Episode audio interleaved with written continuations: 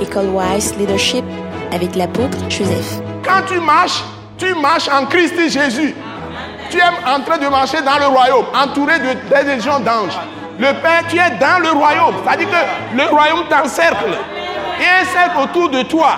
Quand les démons te voient, ils voient une lumière qui ne peut pas franchir. Ils ne peuvent pas te toucher. C'est ça la différence que nous avons à vous révéler. Maintenant, quand tu comprends tout ça, ça, on appelle ça la foi de Dieu. Ce message de l'apôtre Joseph Kodouak Bemehin vous est présenté par le mouvement de réveil d'évangélisation, Action toute âme pour Christ international, Attaque internationale. Nous vous recommandons à Dieu et à la parole de sa grâce, qui seul peut vous édifier et vous donner l'héritage avec tous les sanctifiés. Soyez bénis à l'écoute de la parole de Christ. Je vous souhaite euh, la plus fraternelle et cordiale bienvenue à l'école Wise Leadership encore ce soir, l'école du ministère de l'attaque internationale. Nous allons y aller tout droit, nous allons commencer tout de suite. Donc la dernière fois, j'ai commencé par l'introduction à cette école de cette session. Donc, introduction, on l'a déjà vu. Donc le document que vous avez aujourd'hui, faites tout pour vous procurer de ce document parce qu'il y a beaucoup de choses condensées là-dedans et ça va se dérouler durant toute la session. Donc, c'est un ensemble de tout ce que nous allons vivre pendant toute la session qui dure dix mois d'enseignement supérieur. C'est des enseignements très très profonds. Et je vous défie, ce n'est même pas, je peux dire, ce n'est pas des études bibliques. Je vous défie par des vérités principes, c'est-à-dire les lois de Dieu. Quand on parle de loi de Dieu, c'est l'esprit, loi de l'esprit. Ce n'est pas le logos, ce n'est pas le verbe qui est l'écrit, la Bible que nous tenons. Ce n'est pas l'écrit. L'écrit, c'est le logos, le verbe. Donc, on peut l'utiliser. Il y a beaucoup de personnalités qui sont dans le monde des ténèbres qui utilisent la Bible elle-même. Ils utilisent d'autres livres pour faire de la magie, pour faire de la sorcellerie. Les écritures que vous lisez là, les gens les utilisent. Lorsqu'on le met sous l'angle de la lettre, la lettre tue et c'est l'esprit qui vivifie. Donc, cette même Bible que vous avez, les gens vont l'utiliser. Prendre ces paroles, faire des choses et vont produire la mort. Vont produire, en collaboration avec Satan, vont faire beaucoup de mauvaises choses. Et il y a les docteurs qui sont des docteurs de management, qui sont des docteurs de leadership aujourd'hui, avec des connaissances de l'Orient, des pratiques de l'Orient, beaucoup de choses qui sont des cultures, on appelle ça culture des nations, mais à l'intérieur, c'est fondé sur des croyances, c'est fondé sur des révélations de puissants des ténèbres qui révèlent à des hommes des pratiques qui peuvent faire. Tout ça, c'est organisé par le diable, par Satan, qui a une puissante armée. Il est une créature de Dieu, il n'est pas partout, mais il peut manipuler toutes, toutes ces puissances des ténèbres qui sont connectées à lui. Donc il y a le monde des ténèbres. Donc la chose la plus dangereuse, c'est de croire que les esprits mauvais ou l'esprit mauvais n'existent pas. Donc la parole, version en français, parole de vie, l'appelle l'esprit du mal. C'est la meilleure définition de Satan. L'esprit du mal. Le mal existe et derrière le mal, il y a un esprit qui est l'esprit du mal. Bon, la Bible le révèle comme adversaire de Dieu. Adversaire, ça veut dire Satan. Satan veut dire simplement adversaire. C'est-à-dire celui qui est contre le plan de Dieu qui veut réaliser dans le monde pour ces créatures que nous sommes, les hommes. Donc il est un déstabilisateur. Un déstabilisateur, on dit comment? Ouais, déstabilisateur. C'est un nom, un nom méchant, ça y est, un esprit très méchant, un esprit qui est très mensonger, il est le père du mensonge, un esprit de violence, donc même je dirais un esprit cruel, donc qui veut prendre la place de Dieu dans le monde. Et donc il fait tout pour corrompre tout ce que Dieu fait, ou tout ce que Dieu a fait, et c'est lui qui introduit le péché dans le monde. Parce qu'il est le premier à se rebeller contre Dieu. Donc, il est comme ça, il est né comme ça, il est créé comme ça, on n'est plus rien, mais il est esprit. Et Dieu, la Bible nous enseigne que Dieu a créé toutes les dominations, les autorités, les dignités. Il a créé les pouvoirs, les puissances, tout ce qui existe. Mais il y a du, côté de mal, il y a toutes ces choses-là qui sont rangées. Domination, autorité, domination des ténèbres, autorité des ténèbres. Il y a des dignités des ténèbres, des puissants des ténèbres, des pouvoirs des ténèbres, des esprits méchants mauvais dans les lieux célestes. Donc quand vous allez dans Éphésiens, vous allez dans Colossiens, vous trouvez les termes des ténèbres, mais il y a autorité aussi dans le monde spirituel de Dieu, de lumière. Donc, Dieu lui-même est l'autorité suprême et il se présente en nous en se manifestant de différentes manières. On lui a donné beaucoup de noms, mais le nom qui est dans le testament que nous avons aujourd'hui, dans le Nouveau Testament, il y a le Père, le Fils et le Saint-Esprit. Et maintenant, connecté à eux, il y a beaucoup d'anges. On peut parler parfois d'archanges, on peut parler de chérubins. C'est aussi des dominations de lumière, des dominations de lumière ou des autorités de lumière, des dignités de lumière, des pouvoirs de lumière, et parce qu'ils ont des missions. Par exemple, l'archange Michel est le chef d'armée céleste, alors que l'archange Gabriel est le, on peut dire que c'est lui qui porte les messages les plus importants que Dieu envoie à ses prophètes, c'est-à-dire à ses représentants qui sont des gens qui parlent pour lui, les prophètes. Et Jésus même s'est manifesté sous plusieurs angles. Non seulement il a pris le corps, il s'est révélé comme un simple homme, mais il est la parole qui a tout créé. Mais on l'appelle parole du Dieu, la parole du Dieu, ou il est la parole du Dieu vivant, ou la parole vivante et permanente du Dieu. Ça, c'est du côté de parole. Et Dieu, sa nature, c'est parler. Il ne fait que parler. Donc, quand il parle, les choses apparaissent. Il a tout créé par la parole. Et la Bible nous fait comprendre que cette parole, depuis le début, est le créateur. On l'appelle créateur, on l'appelle dit est créatrice. Est le créateur, il est Dieu, parfaitement Dieu. Et on l'appelait le Seigneur, le Seigneur Esprit. C'est ça, c'est que ça veut dire. Les, Hébreux l'appelaient Messia. Messia, c'est-à-dire Christ, celui qui est un. Sachant qu'il va se manifester, il viendra visiter son peuple qu'il avait choisi, le peuple d'échantillon, Israël, qu'il avait choisi. Il leur donnait des prophéties par des prophètes qui viendra lui-même en personne. Comme tous les prophètes qu'il a envoyés, les gens étaient infidèles et on ne les a pas écoutés eux, ils sont des pécheurs, mais lui-même viendra maintenant expier leurs péchés. Il a institué aussi la sacrificature à travers Moïse, le sacerdoce de Moïse, qui est une sacrificature imparfaite, parce qu'avant de démarrer la sacrificature, écoutez-moi bien, avant de démarrer, la manière dont on doit, s'approcher de lui et couvrir les péchés temporellement pour une période. Parce que l'abondance du péché ne permettait plus à Dieu de s'approcher de l'homme. Donc il doit faire quelque chose qui doit couvrir le péché temporellement pour pouvoir venir, venir au secours de ceux qu'il a choisis. C'est pourquoi il a donné la loi de Moïse. Donc c'est le sacerdoce qui introduit la loi. C'est-à-dire la manière dont Dieu veut qu'on s'approche de lui détermine la loi de Dieu. Vous l'avez dans Hébreu chapitre 7. Si vous prenez tout de suite, votre Bible, vous fouillez Hébreu 7, vous allez voir que le sacerdoce ayant été changé, la loi aussi a changé. La loi, c'est la manière dont Dieu agit. La loi, c'est la manière dont Dieu agit envers l'homme de façon impersonnelle, c'est-à-dire sans acception de personne.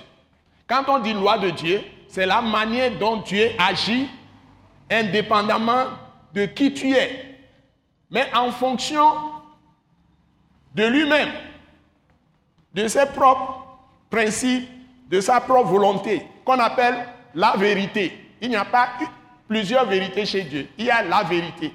Et cette vérité, c'est sa parole. Et cette vérité, c'est le Christ qui est esprit. Et la Bible dit dans 1 Jean 5, l'esprit est la vérité. Et Jésus a dit, je suis le chemin, la vérité et la vie. Nul ne vient au vrai Dieu que par moi, qu'il appelle Père. Nul ne vient au Père que par moi. Donc l'Esprit qui est parole, qui a tout créé, c'est lui le souverain sacrificateur. Il a prévu que quand les temps seront accomplis, il va relier sa créature qui est tombée dans le péché introduit par le diable avec lui-même. Et c'était caché, même aux anges. C'était connu de lui seul. Mais quand Jésus était dans la chair, il ne pouvait pas le révéler.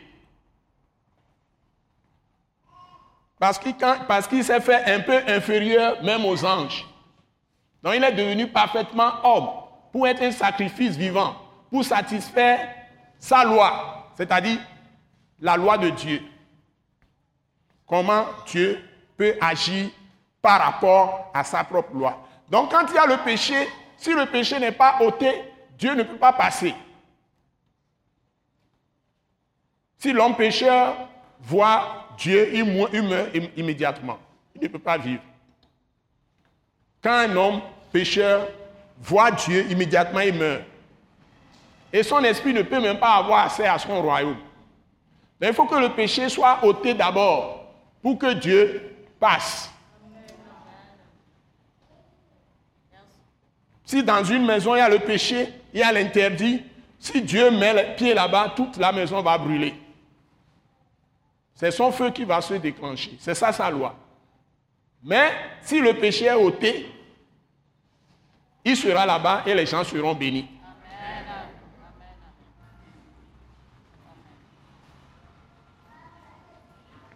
Donc c'est des mystères. Nous abondons en tant que des saints de l'Église, des générations entières, des milliers d'années avant la venue de Jésus, quand nous avons reçu les paroles de Dieu. Je parle de nous les hommes. Et même l'Église aujourd'hui, la plus grande majorité de l'Église traite la parole de Dieu de manière religieuse, c'est-à-dire à la manière de la tradition. Ça veut dire que ce n'est pas la manière d'action de Dieu. Mais si nous voulons être dans l'action de Dieu, nous devons entrer dans son esprit et penser comme lui. Donc si nous n'avons pas sa pensée, sa propre manière de penser les choses, de concevoir les choses, de percevoir les choses, nous sommes totalement hors de Dieu. C'est ça le problème de l'Église. Donc l'école Wise Leadership, c'est une école suscitée du ciel qui apporte, comme tous les grands évangélistes qui se promènent, comme les, euh, les, gens qui sont passés au Togo, qu'on connaît les banquiers, les Rembrandt banquiers, ils ont cherché Dieu longtemps et ils l'ont trouvé. Et les Thierry Osborne, beaucoup d'autres, hein, qui, ont, qui été les hommes de réveil, comme Charles Finney, les John Wesley, autres, nous avons entendu parler de beaucoup de gens. Ces gens-là, parfois ils ont passé des dizaines d'années, peut-être 20 ans, plus de 20 ans, 30 ans. À un moment donné, Dieu leur a fait grâce. Ça a coûté 40 ans au désert pour Moïse, pour entrer maintenant dans la vérité, qui est l'esprit. 40 années. Il croyait qu'il était prêt quand il avait 40 ans. Mais c'est 40 années après qu'il pouvait entendre la voix de Dieu. Alors qu'il avait été éduqué depuis son enfance dans les voies du Seigneur. Et c'est encore Dieu lui-même qui est venu vers lui. Donc pour connaître Dieu, il faut que Dieu vienne vers toi et se révèle à toi. Donc ce n'est pas révélation. C'est là où on parle de grâce. C'est-à-dire, tu ne le mérites pas, tu mérites la mort, tu mérites la condamnation, tu mérites les punitions, le châtiment, la destruction. Mais Dieu vient te donner gratuitement le pardon. C'est ce qu'on appelle la miséricorde. Parce qu'il a pitié de toi. Il te fait, te donne la miséricorde. Et la miséricorde lui permet de te faire grâce. Grâce, ça veut dire don gratuit. du pardon d'abord et puis tout le reste la pitié de toi. Et il va commencer à se charger de tes problèmes. C'est ça sa compassion. Et tout ça Pourquoi il fait ça? C'est à cause de sa bonté qui est aussi la grâce, mais surtout à cause de son amour pour sa créature, qui ne peut jamais vouloir perdre. Donc, il est venu le racheter, c'est-à-dire le reprendre en payant le prix de son péché. C'est ça la mort de Jésus sur la croix, alors qu'il est sans péché. Lui qui était sans péché, sans péché, est devenu notre péché, afin qu'en lui, nous on devienne justice de Dieu.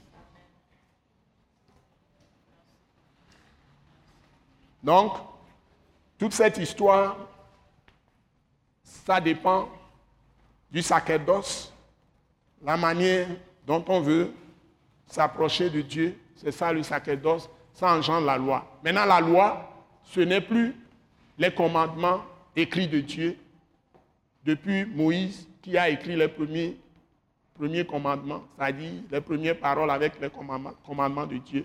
Après, les prophètes de l'Ancien Testament ont suivi, ils ont édicté beaucoup de commandements. Et en faisant le point sur tous les commandements de l'Ancien Testament, ce que Dieu demande à l'homme de faire, ça dépasse 600 commandements. Ouais, je l'avais donné approximativement 617 commandements, quelque chose comme ça.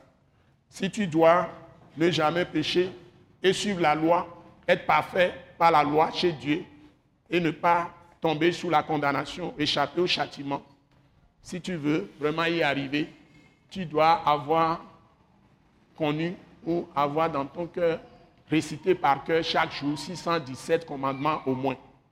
Que celui qui est ici peut se lever me dit qu'il ne violera jamais un seul. Donc c'est pourquoi la Bible dit, celui qui se met sous la loi, c'est-à-dire compter sur sa personne. C'est ce qu'on a dit, sa chair, qu'on appelle la chair. Tu comptes sur ta propre chair et tu veux réussir à faire les commandements de Dieu, tu seras nécessairement condamné. Et tu ne sauras jamais ce que c'est que Dieu. Et tu n'auras jamais accès à son pardon en t'efforçant de faire tout ce qu'il a demandé de faire et échapper à la condamnation. Tu ne peux jamais le faire. Parce que le péché est entré même dans l'homme. Le péché, c'est un esprit qui est déjà dans l'homme, qui naît aujourd'hui depuis Adam. Car Adam n'a pas gardé la parole de Dieu. Le péché, c'est la transgression de la loi. Dieu lui a donné une loi. Il ne doit pas manger un fruit du jardin d'Éden là où il est. Quand Dieu lui a donné le commandement, la femme n'était pas là. Mais le serpent était déjà dans le jardin avant son arrivée, avant qu'on ne crée Adam, le serpent, le diable, diabolos, ou bien celui qu'on appelle le serpent ancien ou le dragon, il était déjà dans le jardin. Et le jardin d'Éden, ce n'est pas un rêve, c'est une réalité. C'est sur la terre que ça a existé. Dieu a fixé son emplacement avec les fleuves qui existent encore. Donc ne vous, ne vous y trompez pas. N'ayez pas des illusions que c'est des paroles de légende ou des rêves. C'est la prophétie. On appelle ça la prophétie, la parole de prophétie. Dieu parle, il dit la chose. Si tu manques à cette parole, tu es mordu par le serpent. Le serpent était déjà là. Il y avait plusieurs autres arbres dans le jardin d'Éden. Et ces arbres-là, même l'homme, Adam est appelé comme un arbre. Si vous allez dans Ézéchiel, les rois, certains rois sont appelés comme un arbre. Hein? Donc les, prophètes, quand ils parlent, ils parlent toujours en parabole. Dieu leur donne des paraboles. Donc, il y avait plusieurs autres arbres dans le jardin. Adam n'était pas seul. Donc, il y avait d'autres hommes en dehors d'Adam. Au même moment où Adam a été créé. Donc, ça vous semble bizarre maintenant. Bon, donc ça va vous confondre parce qu'on nous a toujours habitués à des choses très simples, simplistes. Il y avait d'autres arbres dans le jardin. Mais dites-moi bien, s'il n'y avait pas d'autres arbres dans le jardin, en dehors de la lignée d'Adam, quand Adam a mis au monde, il a mis au monde qui est en premier? Caïn. Quand Dieu a tué son frère Abel, c'est plutôt Caïn a tué son, son frère Abel. Ils sont tous les deux nés de qui? Ils sont tous les deux nés de qui? Adam. Si Adam était seul, si Adam était seul dans le jardin d'Éden, je vais vous poser une question. Si Adam était seul, quand il a mis au Caïn au monde, ils sont combien maintenant? Si on suppose que Adam était seul, ils sont combien sur toute la terre? Ils sont trois. Maintenant, quand Abel est né, ils sont maintenant combien? Donc, Caïn se lève, il tue Abel. Hein? Il tue Abel. Ils sont encore combien? Trois. Est-ce qu'ils ont augmenté? Comment se fait-il que lorsque Dieu demanda à Caïn, où est ton frère? Qu'est-ce qu'il a répondu? Est-ce que je suis le gardien? Et puis maintenant, il a ajouté quoi? Donc Dieu dit, tu as tué ton frère, maintenant la terre sur laquelle tu es est quoi? Continuez, est maudite. Maintenant, qu'est-ce qu'il dit encore à Dieu? Dieu, pardon? Tu tu vas très bien. C'est ça. Tu vas maintenant errer comme un vagabond sur la terre. Alors, qu'est-ce qu'il dit à Dieu? Quiconque me tuera. Et Dieu lui répond quoi? Qui va le tuer finalement? S'ils étaient seuls sur la terre Mais soyons sérieux.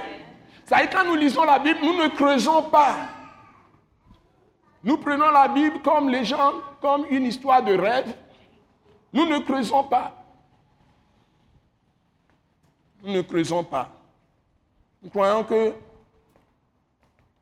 quand Dieu parle de terre, souvent, faites attention, ne pensez pas que c'est toute la terre à la fois. Il y a des endroits actuellement dans ce monde où les gens ne peuvent pas vivre là-bas. On a tué tout le monde, c'est rasé totalement. Mais il y a toujours des gens qui vivent peinants, libres, sont à l'aise. Il y a des terres qui ont existé. Dieu les a totalement engloutis, c'est-à-dire que le déluge est venu pour eux, ou bien la fin du monde est venue pour eux, ils ont été brûlés, embrasés totalement. Il y en a qui sont déjà sous la mer et n'existent plus. Dieu avait prophétisé ça sur eux.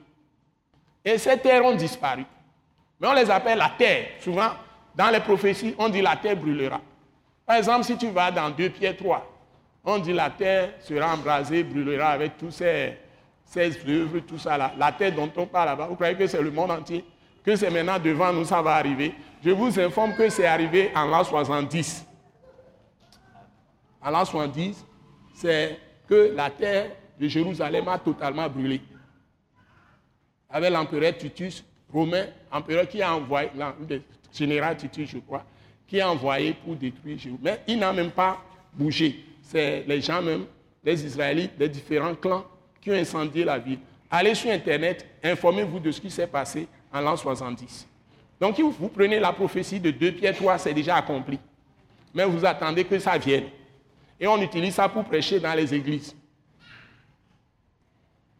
Donc, nous sommes dans l'église, mais nous sommes souvent dans l'ignorance des vrais événements. Donc pour comprendre même la parole, nous devons partir de l'histoire, mais la vraie histoire, la réalité, pas l'histoire déformée. Parce que les hommes, quand ils viennent, les rois viennent, ils ont chant de roi dans les pays, chacun veut forger une histoire de ce pays qui corresponde à son désir pour se promouvoir lui-même. Les gens déforment même l'histoire. Mais si on veut suivre l'histoire selon l'esprit, selon Dieu lui-même, il y a beaucoup de choses que Dieu a dites. Et c'est la parole de prophétie, c'est la parole prophétique, c'est la parole du Dieu d'Israël qui a pris le nom de Yahvé, que nous appelons aujourd'hui notre Père céleste, que Jésus nous a donné, comme notre Père céleste nous a révélé, comme notre Père céleste, que nous adorons, qui est notre Père, qui ne change pas.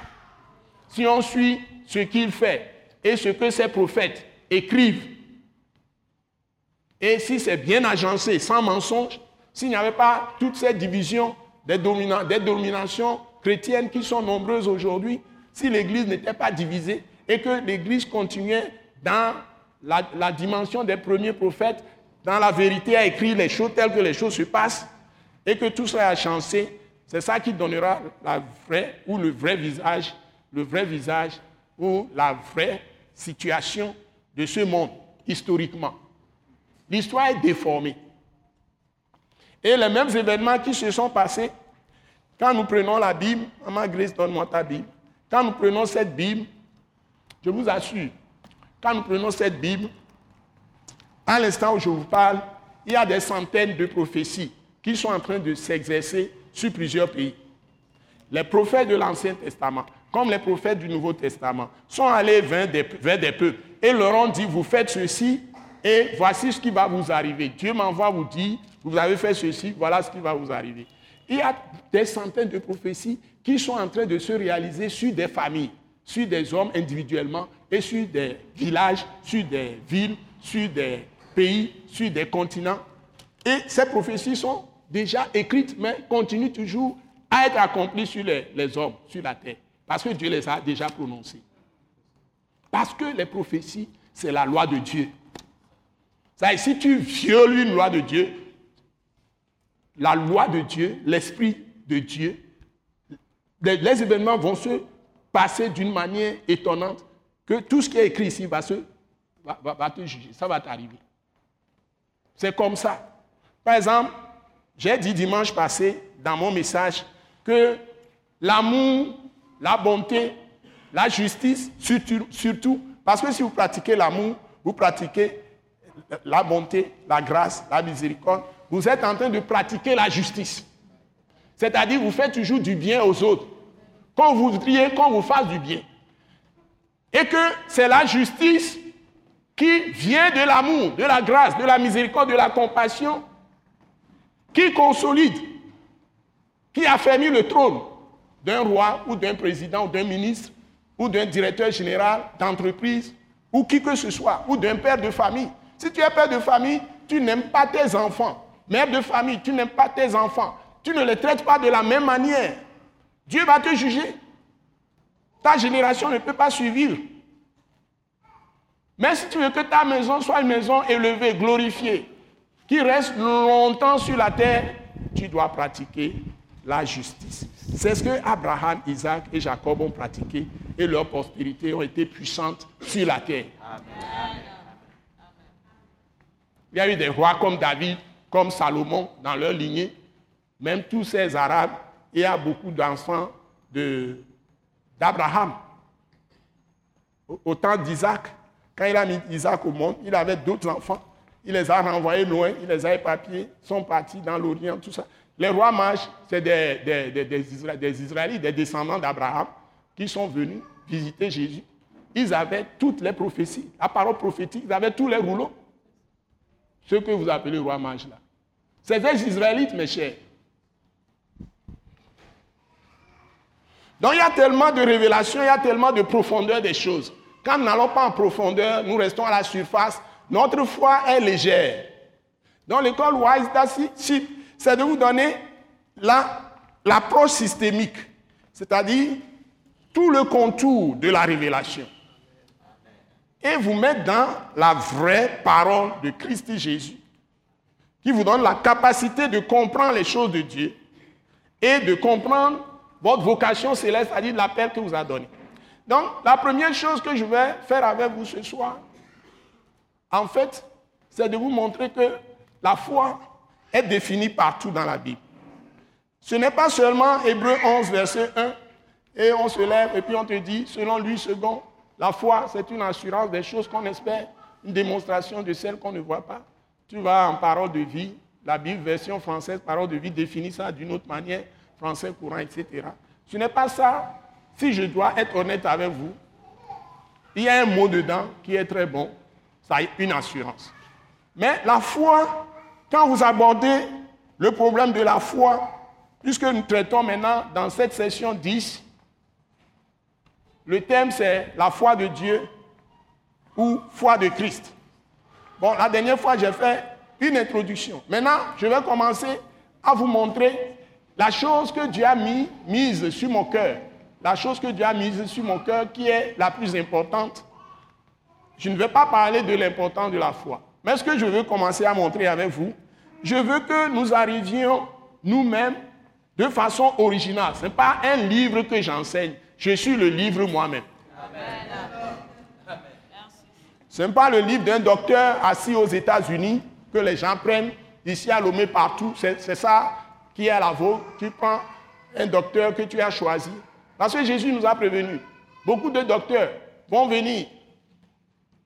Mais Dieu doit te donner la révélation avec sa propre parole. Pas un docteur qui est à Singapour, pas un docteur qui est assis en Corée, ce n'est pas un docteur qui est en Amérique, un docteur qui est, est en France ou bien en Belgique, en Suisse. Donc, les histoires de docteurs, livres, moi j'ai fini avec ça. J'avais lu jusqu'à avoir mal aux yeux. Mais Dieu est venu.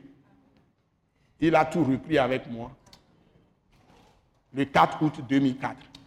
Quand Jésus même s'est présenté à moi. Je l'ai vu moi-même. Il m'a parlé. Il m'a donné la parole de la croix, qui est la parole de la grâce. Le Saint-Esprit tombait encore sur moi comme des poissons qui tombaient du ciel. Ça faisait du bruit, j'étais couché. J'ai éteint la lumière avant de me coucher. Quand je me réveillais avec tout ce que je vivais, la salle, j'ai vu la salle, pas avec ampoule, totalement illuminée, la lumière dans la chambre, sans que je n'ai allumé. L'esprit me transporta, je sortis de la chambre alors que j'avais toujours la serrure fermée. Je suis sorti de la chambre sans que je n'ouvre la porte. Et mes pieds étaient en l'air. J'étais à l'étage, il m'a transporté en bas. Je n'ai pas frôlé, mes pieds n'ont pas frôlé les escaliers que je voyais. Et je voyais l'Esprit, Dieu devant moi comme ça, le Christ devant moi. Devant moi, je le voyais. En esprit, on se voyait. Jusqu'en bas. Et le Seigneur a commencé à me parler directement. Donc il faut que toi aussi tu luttes comme Jacob a lutté avec Dieu jusqu'à ce que ses reins soient déboîtés. Mais il a dit, je ne te laisse aller que si tu ne m'es béni. Moi aussi, j'ai fait cette lutte. J'avais soif de puissance de Dieu. Je dis, mais cette histoire, chaque fois, c'est les Blancs qui viennent.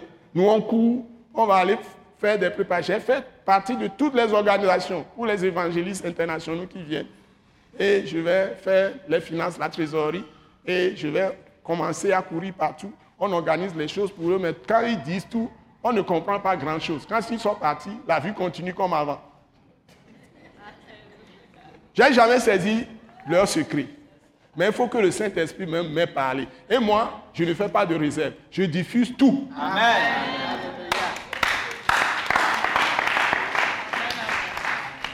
Je montre tous les secrets. Eh bien, eh bien Dieu m'a donné une originalité de vous enseigner Maintenant, la foi. Je vais vous montrer dans chaque ligne de la Bible. La foi, on vous définit la foi à chaque ligne. Alléluia. Même si je prends une histoire de la Bible, la foi est enseignée dedans. Si je prends une vérité, la foi est enseignée dedans. Hein? Je vais commencer ce soir avec euh,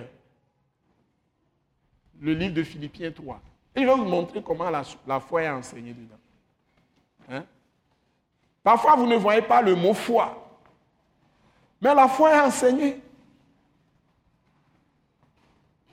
Parfois, vous voyez le mot foi, mais on ne le définit pas. Mais dans le même contexte, la foi est enseignée. Parce que vous allez être étonnés. Donc, je vais commencer un chapitre 1, processus de la foi. Donc, ta Bible. Merci, madame. Processus de la foi. Hmm? On va commencer. Si c'est même un seul test, ici, j'ai fait introduction.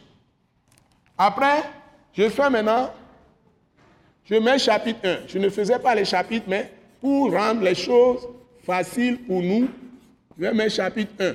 Jusqu'à ce que je sois satisfait que je vous ai montré Je vous ai montré les tests essentiels, des choses essentielles qui vous montrent la foi. Donc, chapitre 1, chapitre 1, processus de formation de la foi en l'homme, de la vraie foi. Processus, processus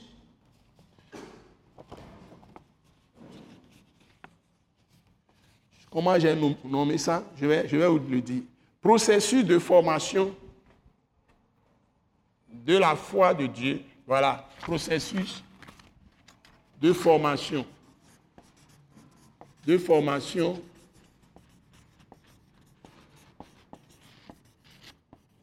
de la foi de Dieu. Ou de Christ. Ou foi de Christ, excusez-moi, je n'ai pas mis, j'ai dit de Christ alors que je devais mettre foi de, ou foi de Christ, ou foi de Christ. Donc, processus de, foi de, euh, processus de formation de foi de Dieu ou foi de Christ. Hein? Ou foi de Christ. C'est ce que je veux dire, foi de Christ. Hein?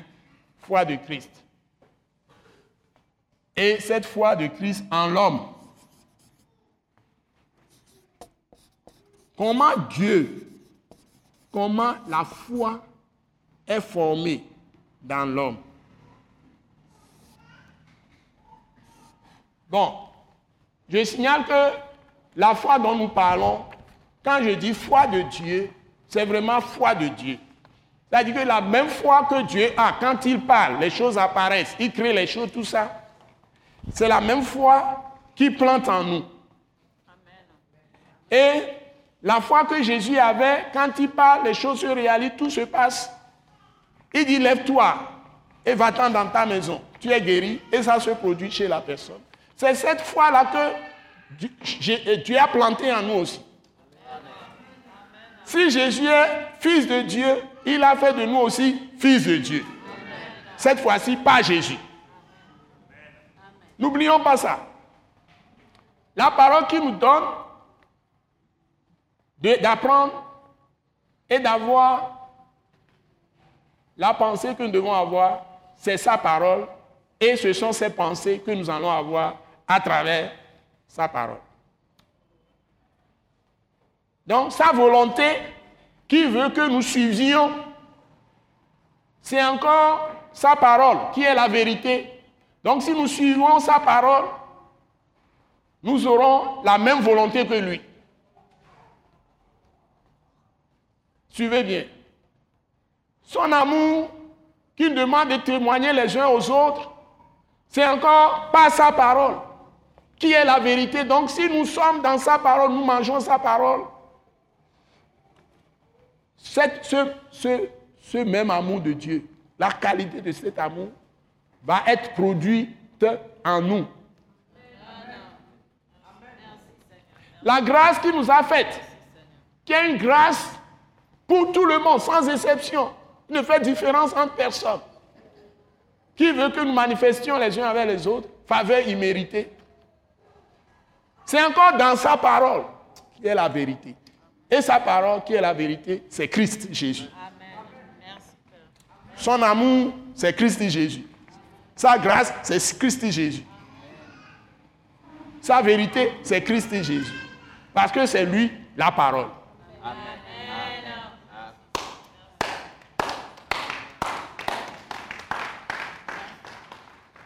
Alléluia. Vous me suivez? Maintenant, nous sommes en train de parler le langage du ciel.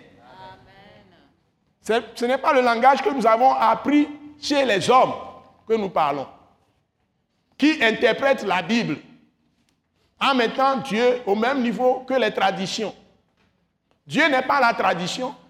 La Bible dit dans Marc chapitre 7 et dans Matthieu chapitre 15 que la tradition, les cultures des hommes anéantissent la parole de Dieu.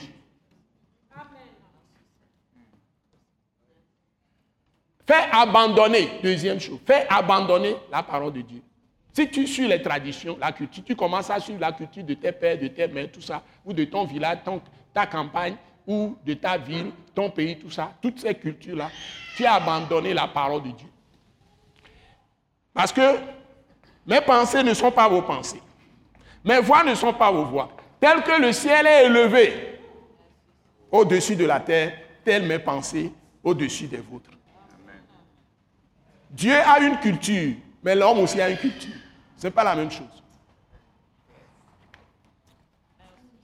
La culture, c'est vos concepts. Les concepts que vous avez, les principes que vous avez de vie commune, etc. C'est l'adoration que vous avez. Dans la culture, nécessairement les cérémonies qui sont tournées vers l'invisible, des divinités, des puissants des ténèbres. Mais Dieu appelle ça des faux dieux. Il n'y a pas de culture sans soubassement de croyance en une divinité. Les danses sont conçues en fonction. Les danses sont conçues en fonction. La façon de se comporter, c'est en fonction. La façon de s'habiller, c'est en fonction de cette divinité.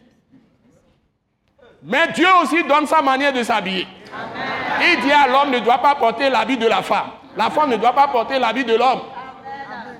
C'est de la perversion. L'homme ne doit pas coucher avec l'homme. La femme ne doit pas coucher avec la femme. Mais si les gens disent qu'ils sont libres de faire ce qu'ils veulent, ce n'est plus la terre de Dieu. C'est la terre de Satan. C'est Dieu qui a créé la terre. Celui-là, c'est un usurpateur, c'est un voleur. Donc on ne peut pas suivre ses paroles. On doit suivre les paroles de celui qui a créé la terre, qui l'a donné à l'homme de l'habiter et de la possibilité.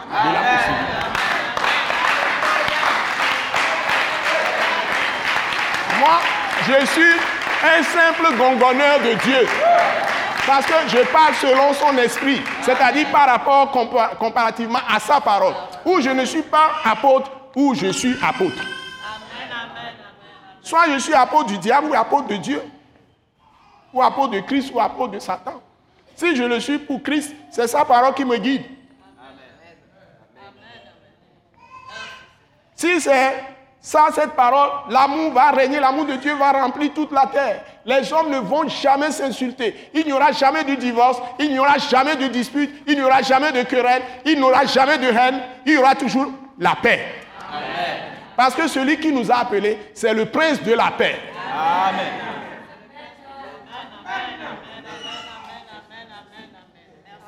Il n'y aura pas de jalousie. Il n'y aura pas d'envie. Il n'y aura pas de rivalité. Il n'y aura pas de cupidité, l'amour de l'argent, qui amène des troubles, des problèmes, des souffrances sur cette terre et des guerres. C'est pourquoi il y a les trafos, comment on les appelle? Les, Ceux qui vendent la, drogue, qui tuent les gens. Comment vous l'appelez? Narcotrafiquants. Il n'y aura pas de narcotrafiquants. Dieu, aide-nous, sauve-nous. Aie pitié de nous. Donc la terre sera paisible, comme le ciel.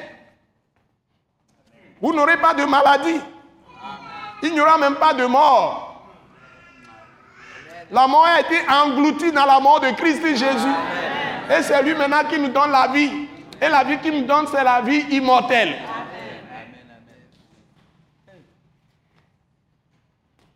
Donc, vous n'êtes pas formé en Jésus-Christ pour souffrir, normalement. Vous avez été restauré. C'est-à-dire, Dieu vous rétablit dans, votre premier état, votre position initiale de roi pour régner dans la vie avec Christ. Régner dans la vie veut dire vous dominez les situations. Tout ce qui est mauvais, vous l'anéantissez par votre foi. Donc la foi est capitale. Donc si tu n'as pas, tu n'as jamais acheté le document que nous donnons là, fais tout pour l'acheter aujourd'hui. Ne rate pas le document, c'est seulement deux pages, 100 francs, 50 francs par, par page. Ne rate pas ça. Si tu dois même emprunter l'argent chez quelqu'un, prends ça avant de partir. Et va lire ça attentivement. Tu lis ça même 10 fois, 20 fois, tu n'auras pas tout compris, je t'assure ce qui est dans ce papier. J'ai dit à Maman Grace que j'ai mis une petite parole dans ce document que je lui ai expliqué. Parfois, même moitié de la phrase, on peut faire 200 pages, un livre de 200 pages. Le document que vous avez aujourd'hui. Donc, n'hésitez pas de l'acheter. N'oubliez pas de prendre le document. Vous allez lire ça attentivement. Vous méditez sérieusement ça. Chaque parole est une bombe pour détruire l'esprit du mal dans tous les domaines de vos vies. Parce que Dieu a révélé les mystères. Et c'est ce que nous enseignons à l'école Wise Leadership. Donc, j'ai voulu travailler avec vous sur ce, ce chapitre, processus de formation de la foi de Dieu ou de la foi de Christ en l'homme. Je ne sais pas pourquoi je commence par Philippiens 3, mais allons-y, prenons le premier test. Je ne sais pas si j'ai tout fini aujourd'hui. Même pour Philippiens, c'est 2 P, non? Philippiens 3, à partir du verset 1 jusqu'à la fin. Je vais prendre les passages capitaux pour travailler avec vous. Donc, je vous ai promis aussi que nous n'allons plus rester trop longtemps on va faire des choses puissantes. moins de temps, vous aurez le temps de rentrer sans problème. Allons-y. Philippiens chapitre 3. On va commencer à lire. Je vais vous tirer les choses. Je vais vous les aligner. Et chaque parole que Dieu donne, normalement, la, conception de la foi, ce que la foi veut dire réellement, et comment on peut arriver à la foi. La foi à deux niveaux. Je vous l'ai mis dans ce document. La foi d'abord pour recevoir quoi? Je vous avais dit la dernière fois. La foi d'abord, toi tu ne parles pas s'il te plaît, maman Gris. La foi d'abord pour recevoir quoi? Je vous avais parlé de qu'il y a différentes foi. La foi d'abord pour recevoir quoi? Le salut. Quelqu'un dit le salut. Qui dit autre chose? Là, ou la grâce. Ok, la grâce donne le salut. Donc, c'est toujours le salut. L'objectif majeur, tu as la foi de Dieu ou la foi de Christ, tu reçois le salut. Et ce n'est pas la grâce. C'est-à-dire la mort de Jésus sur la croix. Dieu qui t'a fait faveur imméritée en se livrant lui-même au châtiment qui te délivre du péché et qui t'obtient le pardon de tous tes péchés, effacement même des péchés. Et Dieu ne va plus s'en souvenir. Et une fois que tu es pardonné totalement, lui-même te met en Christ, c'est-à-dire te met en lui-même. Mais il entre en toi d'abord et te met en lui-même.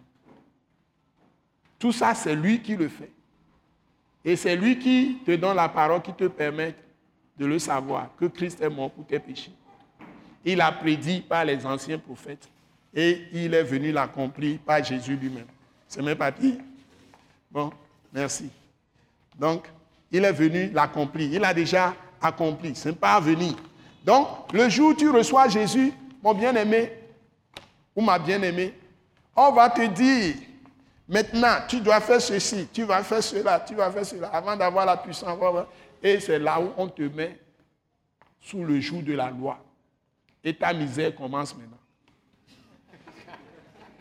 Généralement, c'est comme ça dans les églises. Vous devenez légaliste. Et, la Bible dit, tous ceux qui se mettent sous la loi, c'est-à-dire ils veulent accomplir les commandements en s'efforçant par leur propre chair à faire les choses pour plaire à Dieu, ils sont sous la malédiction. Ça veut dire qu'ils ouvrent maintenant par la loi des portes sur votre vie à Satan. Et le diable commence à travailler. Et vous ne savez pas que vous vous mettez dans sa cage en retournant à la loi.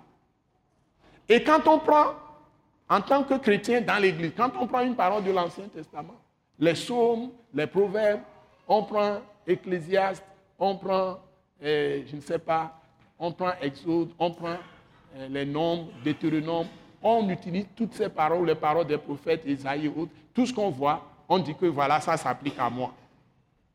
On ne sait pas qu'il y a beaucoup de paroles qui sont des paroles même où il y a des jugements dedans. Et puis on les proclame sur sa vie. Et maintenant, comme Dieu dit, vous a sorti de là, n'êtes plus là, vous devez rester plutôt dans la parole, Christ crucifié, ressuscité. Ce n'est même pas Christ. Ce n'est pas le Jésus que nous servons, s'il vous plaît. Ce n'est pas le Jésus qui a marché sur la terre. La Bible dit que nous ne connaissons plus Christ selon la chair. Mais les gens ne savent pas ça. Ce n'est pas enseigné dans l'Église. C'est-à-dire que la croix de Christ n'est pas enseignée. C'est comme si Jésus n'est pas mort sur la croix. Tout le monde parle de... Maintenant, je ne parle plus de parole de Christ. Je parle de parole de la croix de Christ. Je parle de Christ crucifié et ressuscité. Je ne dis plus parole de Christ. Parole de Christ pour moi, même si c'est dans la Bible, parce que parole de Christ là-bas, tel qu'ils l'ont écrit, veut dire Christ crucifié, ressuscité. Mais quand les gens disent parole de Christ, on peut attraper Christ dans des boîtes, on peut attraper Christ dans des choses, mais Christ, voilà Christ, dans des, tables, dans des églises. Christ euh, formé par des matières, et on prie devant. Bon, tout ça, tout ce, tout ce qui se passe, c'est de l'idolâtrie pure, mais les gens ne savent pas. Christ crucifié et ressuscité, ça veut dire que le Christ là, quand il est apparu aux gens, dans l'évangile selon Jean, Jean chapitre 20, quand Thomas avait dit une parole, qui est allé dans le Christ crucifié, ressuscité, n'était pas avec eux. Que lui, s'il ne voit pas ses plaies, il ne voit pas, je ne sais pas, la, trace de, des points où on l'a crucifié, hein, la côte percée, tout ça. Lui ne croira, pas. Mais Jésus est venu. ils, ont, ils avaient peur d'abord. Ils étaient enfermés dans une chambre les portes sont fermées, les fenêtres sont fermées. Le monsieur apparaît, bout, devant eux. Imaginez que vous êtes là, vous fermez votre porte, vous fermez toutes les fenêtres. Un individu comme ça apparaît devant vous. Et il dit, première, première parole, en plus, vous avez tellement peur, vous tremblez, mais il dit, la paix soit avec vous. Amen. Première parole. Parce qu'il est le prince de la paix. Selon Esaïe, chapitre 9. Prophétie, la parole prophétique. Et il apparaît comme ça. Et maintenant, le monsieur Thomas aussi est là-bas. Parce qu'il sait que Thomas est là maintenant. Il indexe directement. Toi, Thomas, viens ici. maintenant, mets, ton doigt dans le plein. Il lui montre la main, la main d'abord, celle-ci, lui montre celle-là. Et voilà mes pieds. Mets les mains dans mes plaies. Il lui montre côte, tout ça. Mais il est glorieux. Il est plein de gloire maintenant. Éclatant. Et il dit mets les plaies. Et ne doute pas. Et maintenant, le monsieur Thomas, qui ne veut pas croire, s'exclamait très fort. Mon Dieu ou bien mon Seigneur et mon Dieu. Alléluia.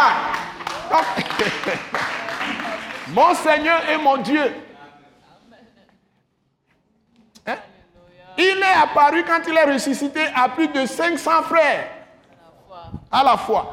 Au même moment, instantanément. Le diable n'est pas partout à la fois. C'est Jésus qui est Dieu, qui est seul partout à la fois. Amen. Amen. Amen. Donc c'est la croix de Christ. Vous êtes identifié à lui par la croix. Vous êtes mort avec lui. Vous avez une vie de, mort avec Christ. Ça y est, une vie de la croix en Christ Jésus. Vous partagez parfaitement. Vous avez partagé parfaitement sa mort avec lui. S'il y a deux chrétiens authentiques dans cette salle ce soir où je parle, et moi je le suis, s'il y a quelqu'un, et l'Esprit le dit clairement dans Romains chapitre 8, verset 16, que l'Esprit lui-même, c'est-à-dire le Christ crucifié, ressuscité lui-même, qui est Dieu, qui est Esprit grand majuscule. Le Père est Esprit, E majuscule. Et le Fils Jésus est, Esprit. E majuscule. Aujourd'hui, il est esprit. Crucifié, ressuscité. Il est, venu, il était né comme nous dans la chair, mais il est venu pour mourir, expier nos péchés. Il a payé le prix de nos péchés, nos offenses contre Dieu, nos iniquités nous a rachetés. Quand il a fait ça, c'est une œuvre qui est totalement finie. Toutes les bénédictions sont déjà données. Les guérisons sont déjà données. La vie éternelle est déjà donnée. Tout est déjà fait. Il n'y a plus d'œuvre à faire. C'est ce qu'on appelle les œuvres de la loi. Dieu savait que tu allais tomber dans un péché avant de te sauver. Il t'a sauvé pour hier, pour aujourd'hui et pour éternellement. Et c'est pourquoi on te dit que tu as reçu une vie éternelle. Et la définition de la vie éternelle, ce n'est pas la vie après la mort, mais c'est la vie qui n'a ni commencement ni fin. Quand tu entres dedans, tu es entré en Dieu. Tu as la même nature que Dieu. Tu es participant de Christ. Amen.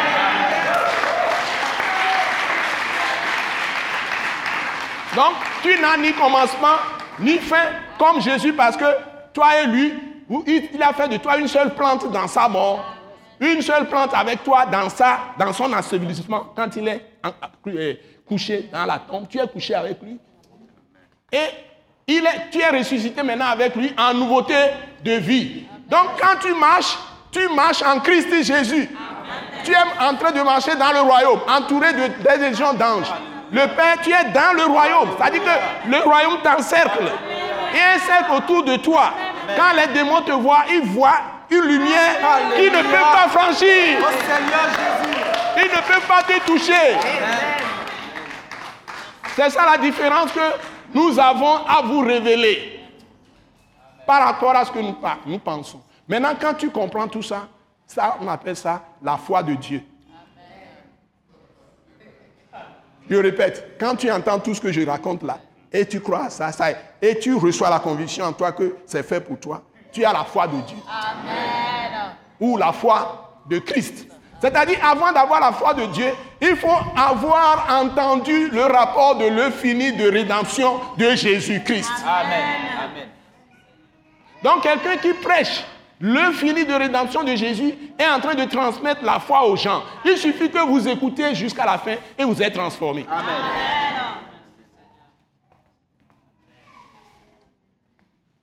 Alléluia. C'est bon? On va lire le texte tout à l'heure, vous, mais vous allez voir. Je suis en train de vous expliquer ce qui va vous donner la vraie foi. On appelle la vraie foi la foi de Dieu. Ce n'est pas des méthodes de pensée positive. Ça, c'est des doctrines d'Orient. C'est les doctrines des hommes. Ce n'est pas une philosophie de Socrate ou de Platon, ou de Descartes ou René Descartes. Je suis désolé les histoires de cartésisme, hein? ou Platon, ou je ne sais pas. Ce n'est pas des philosophies humaines.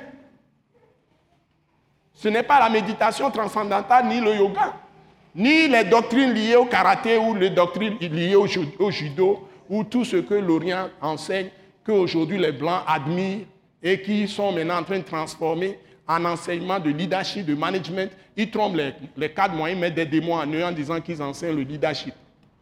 Et puis on appelle les femmes les femmes leaders. On, on, glane des choses, on mélange avec la foi. Ce n'est pas ça avec la parole de Dieu. On prend des Deutéronome, on met les gens sous la loi. J'ai recruté des gens qui sont de grands docteurs en management leadership pour faire des enseignements. Ils ne savaient pas qu'ils manipulaient la Bible. Ils ont tous la Bible dans leur sac. Les grands juristes, là, ils ont tous la Bible dans leur sac, mais ils ne croient pas en Dieu. Ils nient Dieu, mais ils glanent des, pensées là-bas, des, phrases, et puis transforment ça pour faire tous les enseignements, tous les milliards que les gens brassent, ou les millions, centaines de millions prennent aux gens. Ils vont glaner toutes ces doctrines pour vous dire comment vous devez vous maîtriser, hein, et avoir la conscience éveillée. Tout ce qu'on vous prêche dans les télévisions, tout ça, c'est des doctrines fausses. Je les ai appris quand j'étais encore jeune chrétien. J'ai parcouru tout ça, j'ai approfondi tout ça. Maintenant, quand les gens enseignent ça, je dis, oh, et tout le monde croit que c'est Christ. Ce n'est pas Christ. Christ, c'est ici. Dans, dans le Testament, le Nouveau Testament, dans la Bible même. C'est la parole prophétique.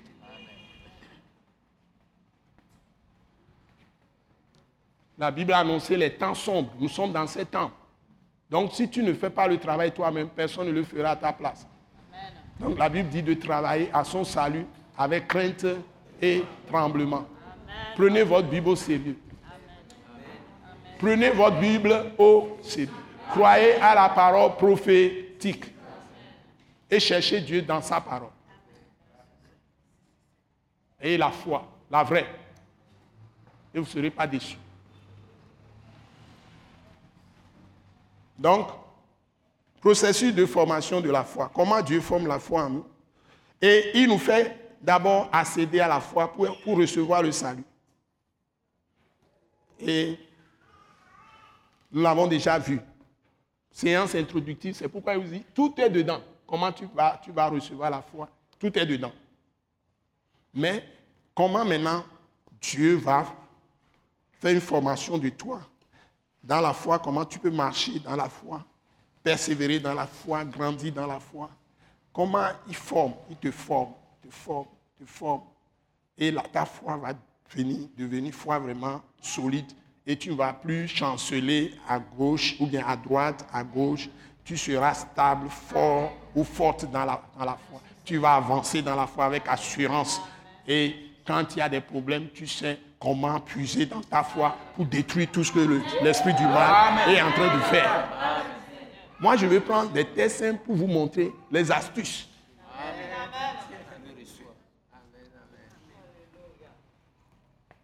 Donc, si nous allons dans Philippiens chapitre 3, tu m'as déjà ouvert ça. Donc, allons-y. Pardon? Ah, Ok. Merci, madame. Bon, donc allons-y. Lisons, lisons, lisons. on va commencer à parcourir. Combien de versets, je ne sais pas, mais commençons à parcourir. Un, deux, trois, go.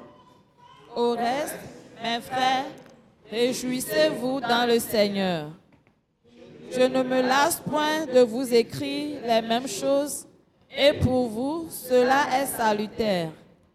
Prenez garde aux chiens, prenez garde aux mauvais ouvriers, prenez garde aux faux circoncis.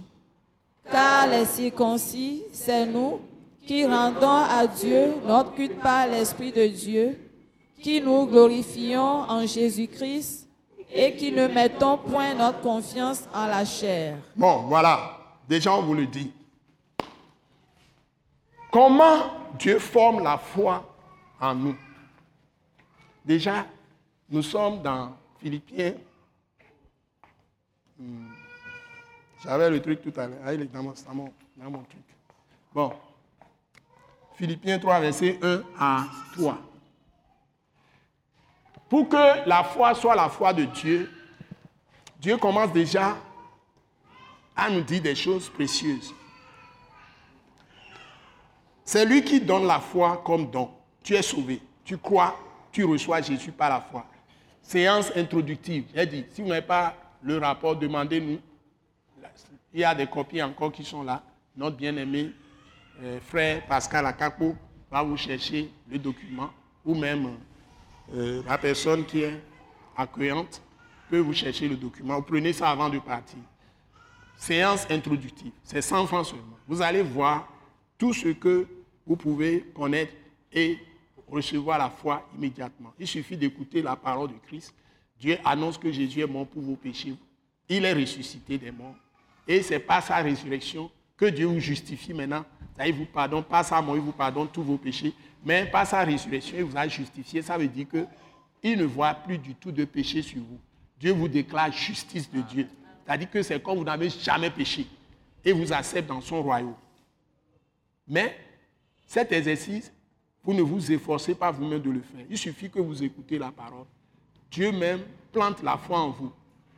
Donc si vous êtes dans des milieux où on médite ces tests qui montrent le fini de rédemption de Jésus, qu'il est mort pour que vous soyez totalement délivrés, avoir la vie éternelle, parce que vous êtes pardonnés, lavés par le sang de Jésus, tout ça. C'est fini. Vous êtes sauvés pour de bon. Dieu même fait le travail en vous par son esprit. Et ici, on est en train de souligner des choses clés. Pour qui est la foi, écoutez bien. On dit d'abord, et le verset 1, je retourne au verset 1. La Bible nous dit, dans le verset 1, au reste, il a écrit beaucoup de choses. Nous n'avons pas pris le premier chapitre, ni le deuxième chapitre. Nous sommes au troisième chapitre. Vous pouvez me donner ma chaise, s'il vous plaît. Donc, deuxième chapitre. euh, troisième chapitre maintenant. On n'a pas lu les deux. Donc, au reste, on veut faire un résumé. Un résumé. On peut dire un résumé. Mes frères, réjouissez-vous dans le Seigneur. Ça dans le Seigneur Jésus-Christ.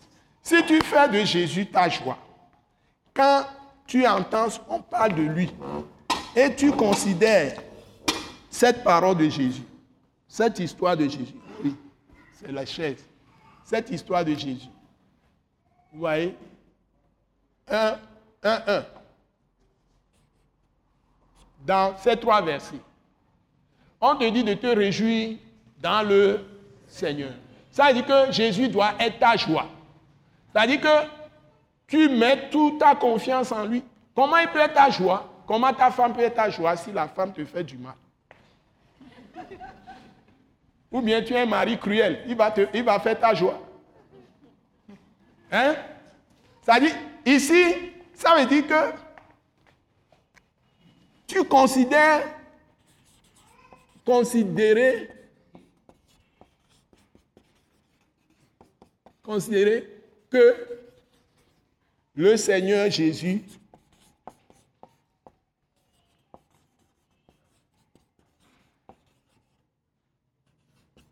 Jésus-Christ, je vais mettre Jésus-Christ comme ça, est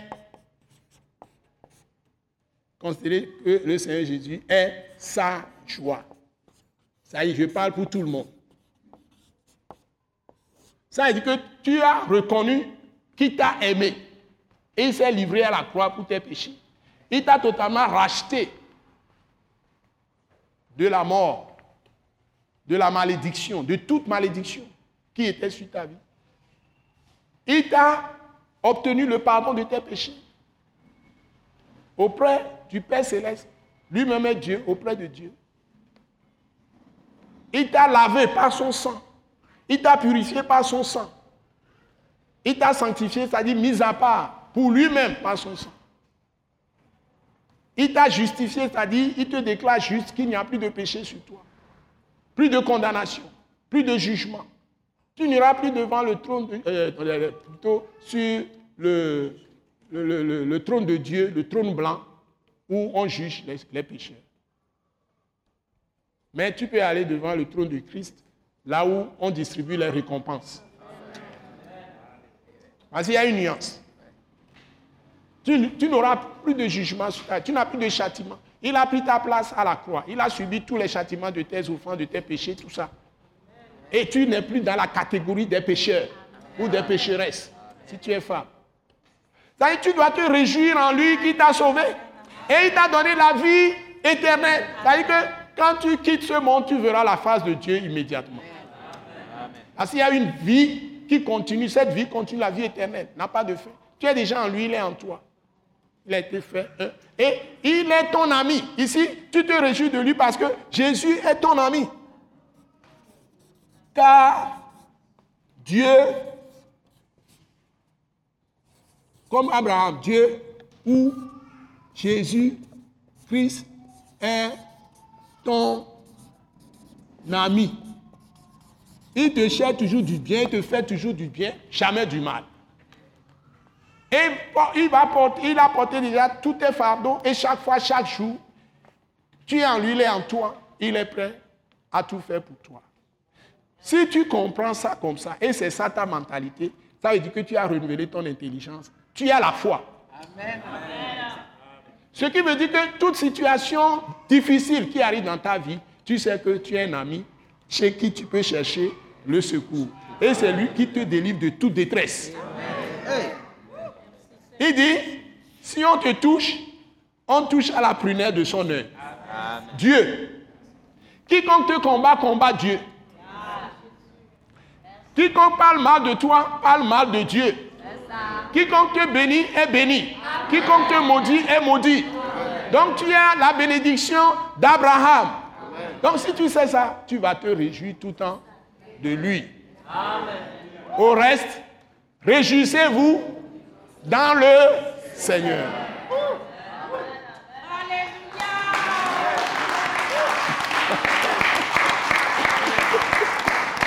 Alléluia. Celui qui se comporte comme ça, on le regarde. il n'aura jamais le visage renfrogné. Il ne sera jamais triste.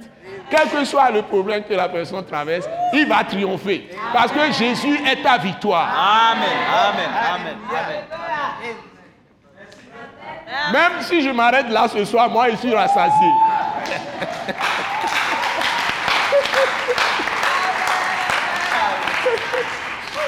Même si je m'arrête là, je suis déjà rassasié. Parce qu'on dit chez nous que ce n'est pas beaucoup de paroles qui fait la chose. Alléluia. Mais vous voulez qu'on pousse un peu? Je peux m'arrêter ici. Hein? Hein, vous voulez qu'on pousse un peu? Je peux m'arrêter ici. Hein? Alléluia. Ça dit que dans la maison, il n'y aura que joie dans la maison. Dans l'église, joie dans l'église. Tu vas au bureau là, tu as toujours le sourire. Amen. Amen. Quand les gens te tendent les pieds dans tes affaires, on t'insulte même. On Moi, on m'a dit un jour dans le bureau, tu es counterproductif en anglais. You are, you are counterproductive. Ça, c'est mon directeur général. Quand j'étais directeur du département, j'étais petit, il m'a dit ça devant des collègues, devant sa secrétaire, counterproductif. On dit que moi, Joseph, je suis counterproductif. Je l'ai regardé, je n'ai pas répondu. C'est le même, six années plus tard, il vient s'asseoir, il quitte son bureau, grand bureau, son bureau luxueux là, il quitte ça pour venir s'asseoir sur mon fauteuil et mon petit fauteuil, chaise, chaise qu'on reçoit les visiteurs. Venir s'asseoir là-dessus et puis me regarde, commence à me parler. Et puis me dit que vous êtes un homme intègre. Et puis il dit que les gens m'ont calomnié à ses oreilles, ils ont tout fait. Et puis il a commencé à me raconter comment il est devenu directeur général, il a raconté plein de choses. Or, qu'est-ce qui se passait? Quand je vois la vie de ces gens-là, ils fument avec euh, les autres directeurs, ils vont manger, ils font les affaires de bois de nuit, tout ce qu'ils font là. Moi, je me disais, je priais que Dieu ne me mette jamais dans la catégorie de ces gens. Donc, je ne veux pas entrer dans ces histoires de direction générale qui, des gens comme ça, quand nous étions des petits chrétiens, on pense que c'est des gens pourris, donc nous ne devons pas aller dans leur sillage. Donc, je ne veux pas faire quelque chose pour devenir même directeur général. Quand il a raconté sa vie, il est musulman, il a parlé, parlé, parlé. Et puis Dieu a réveillé mon esprit que, en fait, si moi aussi je deviens directeur général, ce n'est pas un péché. Et puis, depuis ce jour, j'ai changé de cœur. Et je suis devenu aussi directeur général. Et c'est lui qui m'a proposé pour être promu au niveau du, du, grand groupe. Parce que j'étais dans une filiale. Je suis devenu fonctionnaire international.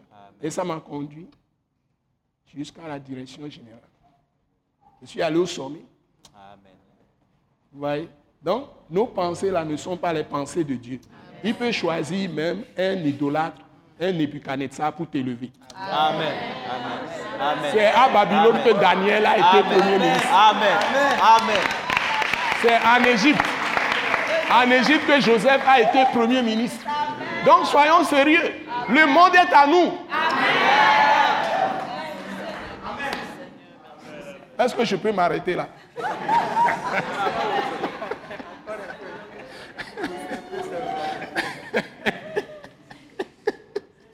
Alléluia.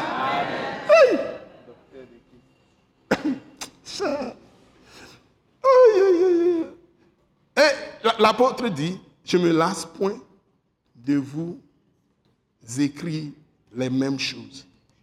Je vous rappelle souvent les mêmes témoignages, les mêmes choses. J'insiste là-dessus. Ce n'est pas pour rien. Toi-même, tu n'as qu'à les lire, les mêmes choses, jusqu'à ce que ton cœur incrédule là se change en foi. Amen. Cœur de foi. C'est la parole qui met la foi dedans. Le temps que toi aussi tu commences à bouger avec foi, tu seras étonné. Alléluia. Les mêmes choses que les apôtres écrivent, qui sont les pensées de Dieu, c'est ça qui crée la foi. Tu dois avoir les yeux là-dessus. Tout le temps, tu dois avoir les yeux là-dessus. Tu dois méditer. Si tu ne peux pas lire, écoute, prends les, cassettes ou, je ne sais pas, les CD bibliques.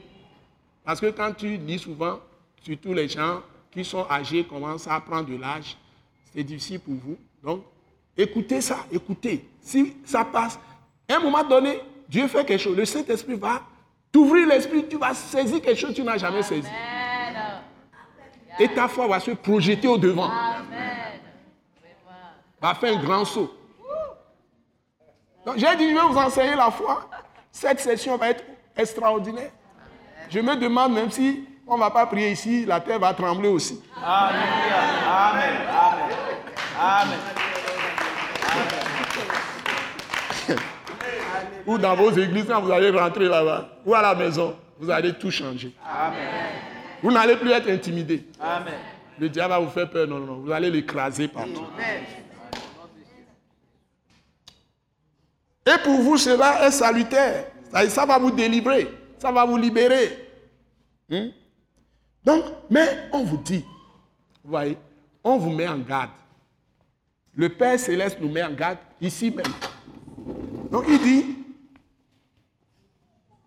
faites attention. Prenez garde aux chiens. Prenez garde aux mauvais ouvriers. Prenez garde aux faux circoncis. C'est-à-dire que c'est des gens qui partagent. Là où ta foi sera anéantie, diminuée et détruite, c'est ici. On le souligne ici. Les chiens, on dit, le chien est retourné à ce qu'il a vomi. Tu as cru en Jésus et tu dis que maintenant tu appartiens à Christ. Ça veut dire que tu as vomi quelque chose.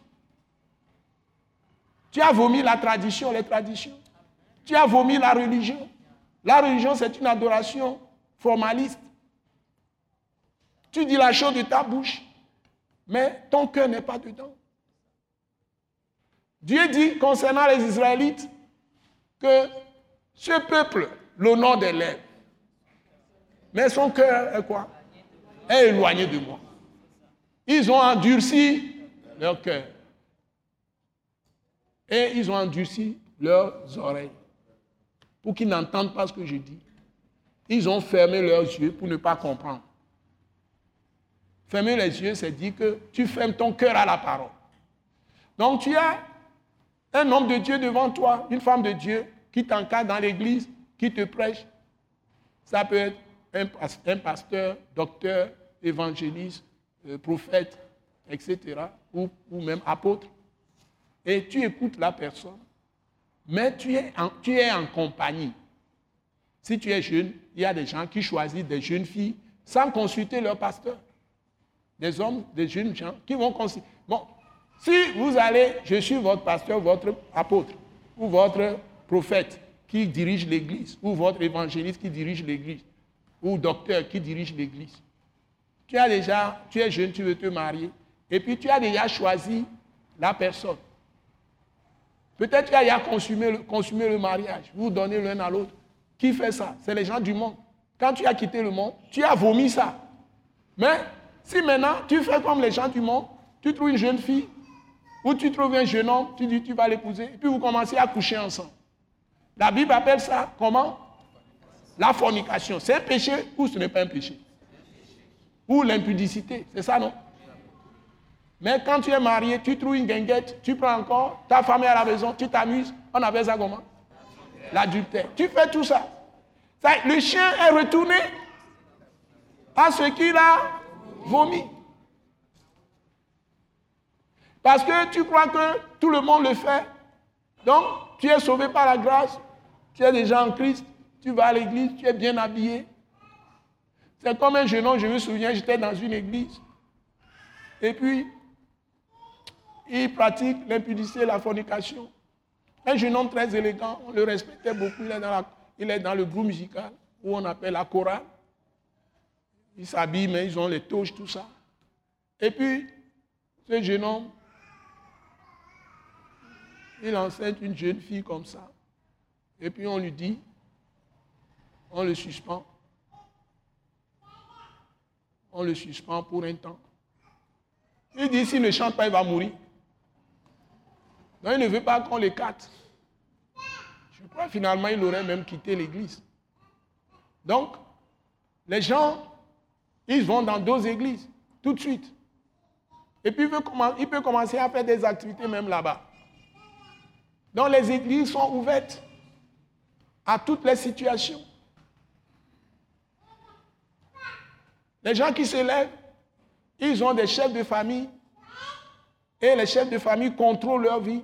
Ils ont des grands frères, des mères ou des pères ou des sœurs, des petites sœurs ou des grandes sœurs qui vont diriger leur foyer, qui vont diriger leur maison. Ce, que leur petite sœur, leur grande sœur ou leur grand frère ou ceci leur dit, leurs oncles ou leur père ou leur mère leur dit, c'est ce qu'ils vont vouloir faire dans la maison quand ils sont mariés. Mais tout ce monde, on fait le mariage, souvent dans l'église, même devant Dieu, à l'état civil, tout ça. Et on n'observe rien. Des hommes le font, les femmes le font. Et la Bible dit ici que prenez garde aux chiens. Les chiens c'est les mauvais ouvriers. Parce que toute personne qui est venue à Christ, qui est dans l'Église, est membre de Christ et participe à la nature de Dieu et doit transformer le monde, doit amener toutes les personnes qui sont dans ce monde, qui ne connaissent pas Dieu, à Dieu. Et si ces gens sont malades, tous les saints qui ont reçu Christ ont la capacité d'imposer les mains aux malades. Les malades vont être guéris. Parce que la Bible dit, voici les signes qui suivront ceux qui auront cru. Donc si tu crois, tu es un avec Christ, dans sa mort, dans son ensevelissement, dans son enterrement et dans sa résurrection, l'Esprit de Christ, qui est le Seigneur, la lumière, s'est levé sur toi et t'a rempli de sa gloire. Et sa gloire doit te suivre. Mais lorsque tu es toujours dans les mêmes habitudes, tu es dans les mêmes pensées, ça y est, ton intelligence n'a pas changé, est brute. Et ton intelligence refuse le renouvellement par la parole de l'euphilie de rédemption, la parole de la croix de Christ. Parce qu'on te dit que tu as été mis à mort avec Christ et enterré. Ça veut dire que ta nature de péché a été tuée, anéantie en Jésus à la croix. Et la puissance de la croix détruit ta vieille nature. Mais tu dois accepter toi-même que c'est fait pour toi par la foi. Et si tu as les tentations, tu invoques le sang de Jésus sur cette tentation, dans la prière. Par exemple, si tu as la tentation de faire la fornication, tu dis Seigneur, tu m'as dit, ta parole m'a dit que j'ai été crucifié avec Christ. C'est-à-dire que ma vieille nature, mon corps de péché, la tendance, la puissance là en moi a été détruite à la croix. Que le sang de Jésus anéantisse tout cela, ces idées que j'ai, ces fréquentations. Donc, tu fais comme Joseph, tu fuis ces fréquentations. Si c'est des compagnies, des copains avec lesquels tu vas vous retrouver dans les bars et puis vous faites ces choses, tu arrêtes ces compagnies. Donc, quand tu es à Christ, tu changes de compagnie. Tu changes de lieu de fréquentation. Tu changes d'amis même. Dieu va te donner de nouveaux amis qui persévèrent à la foi dans l'église, qui sont dévoué pour des œuvres de Dieu dans l'Église. Et quand tu commences à marcher avec les gens qui marchent dans la foi, toi aussi tu seras impacté. Tu recevras, recevras cette sainteté. Mais si tu te détournes de l'Église, certains viennent aux réunions de leur Église locale de façon sporadique. Ce dimanche, il s'est levé, ça lui passe par la tête, je ne vais pas à l'église. Mais il va aller faire des choses avec des gens du monde. Il peut aller causer quelque part, faire tout ce qu'il veut, rire, rire, rire, rire, rire, ha, ha, ha, ou rire, ha, ha, ha. Mais la mort, lui, il prend les gens à tout moment. Les démons n'attendent pas que vous finissiez parfois de rire.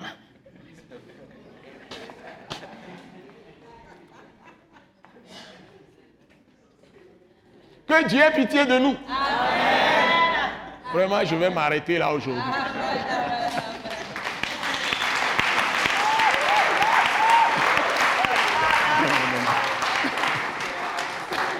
Amen.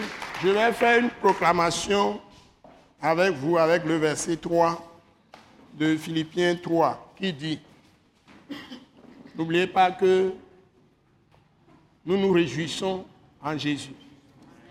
Je vais prendre la proclamation tout à l'heure. Je dis et puis vous dites. Et le verset 3 dit, car les circoncis, c'est nous. On va proclamer ça sur nos vies. Tout, tout le monde va le dire. Nous allons nous lever. Et nous allons plutôt lever la main. On va le faire ensemble. Mais je vous lis ça d'abord. Car les circoncis, c'est nous. qui rendons à Dieu notre culte par l'Esprit de Dieu, qui nous glorifions en Jésus-Christ et qui ne mettons pas, ou bien ne mettons point, notre confiance la chair. Donc, le contraire, c'est ça la foi. Le contraire de mettre notre confiance en la chair, ou bien nous ne mettons pas notre confiance en la chair. Quand on ne met pas notre confiance en la chair, une autre manière plutôt de le dire, c'est que nous mettons notre confiance en Christ. En Christ, crucifié et ressuscité. Ça veut dire que c'est ça la foi. Nous le proclamons que nous avons cette foi. Donc, on proclame verset 1 et puis verset 3. Quand je dis on proclame ça sur nos vies, c'est une proclamation. Levons les mains. Père céleste, nous te disons merci, pour la grâce que nous avons trouvée auprès de toi. En Jésus-Christ, ton Fils unique. Que tu as livré à la croix pour nos péchés. Au reste, nous qui sommes tes enfants, nous nous réjouissons, dans le Seigneur Jésus-Christ, crucifié et ressuscité.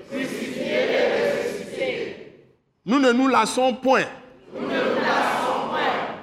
de nous rappeler, les mêmes choses que tu nous as dites dans ta parole. Et pour nous, cela est salutaire. Accomplis toi-même. Les saints desseins de ton cœur. Que tu as formé en Jésus-Christ. Pour nous tous. Notre Dieu Père. Garde-nous des chiens. Garde-nous des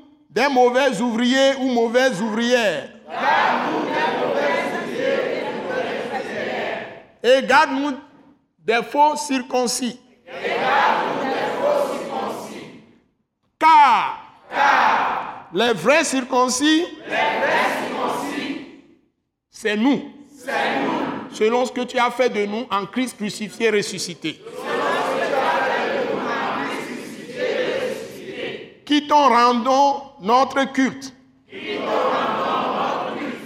Par ton esprit. Qui est en Christ Jésus. Ressuscité des morts. Et nous nous glorifions en Jésus-Christ. Qui nous conduit. Et nous ne mettons point notre confiance en notre chair. Au contraire. Au Ô Père. Notre Dieu Père. Notre Dieu Père. Affermis notre foi. notre foi. En Christ Jésus. En Christ Jésus. Notre bon berger. Notre bon berger. Et nous ne serons jamais confus. Et nous ne serons jamais confus. Ni confondus. Ni confondus. Ni couverts de honte. Ni couverts de honte. Mais nous aurons toujours la victoire. Mais nous aurons toujours la victoire. Car en Jésus-Christ, toi notre Dieu et Père, tu es notre force. Tu es notre soutien. Tu es notre secours de tous les jours. Tu es notre secours de tous les jours. Toi qui nous délivres de toute détresse. Qui nous. Qui nous protège. Qui nous assure la sécurité en notre demeure. Qui nous assure la sécurité en notre demeure. Qui nous garde de tout piège. Du malin. Du malin. Et de toutes les puissants des ténèbres. De tous les méchants. De tous les injustes. De tous les infidèles. De tous les moqueurs. C'est toi qui nous garde. De tous les pécheurs. De tout ce qui est piège dans ce monde. Notre Dieu Père.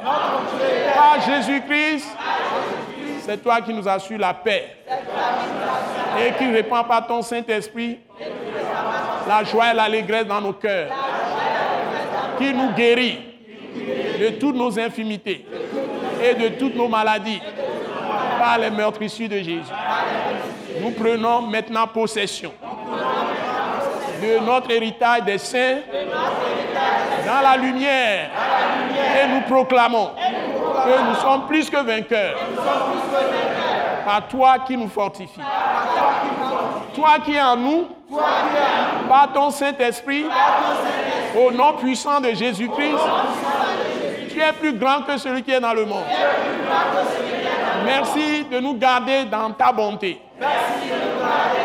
Et de multiplier tes miracles dans nos vies.